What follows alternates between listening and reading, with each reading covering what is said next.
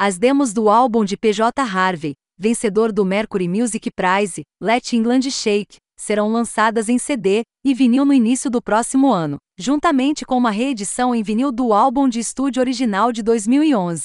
Isso continua a série de reedições de Harvey, e esta coleção de demos inéditas apresenta todas as faixas de seu oitavo álbum de estúdio, incluindo The Words That Make Murder, The Glorious Land e The Last Living Rose.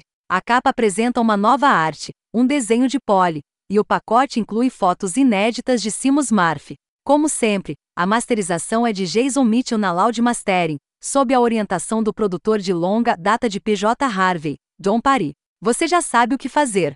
O álbum de estúdio propriamente dito é relançado em vinil, mas não em CD. Ambas as edições em vinil vêm com códigos de download. Quando essas reedições forem lançadas, o álbum terá pouco menos de 11 anos.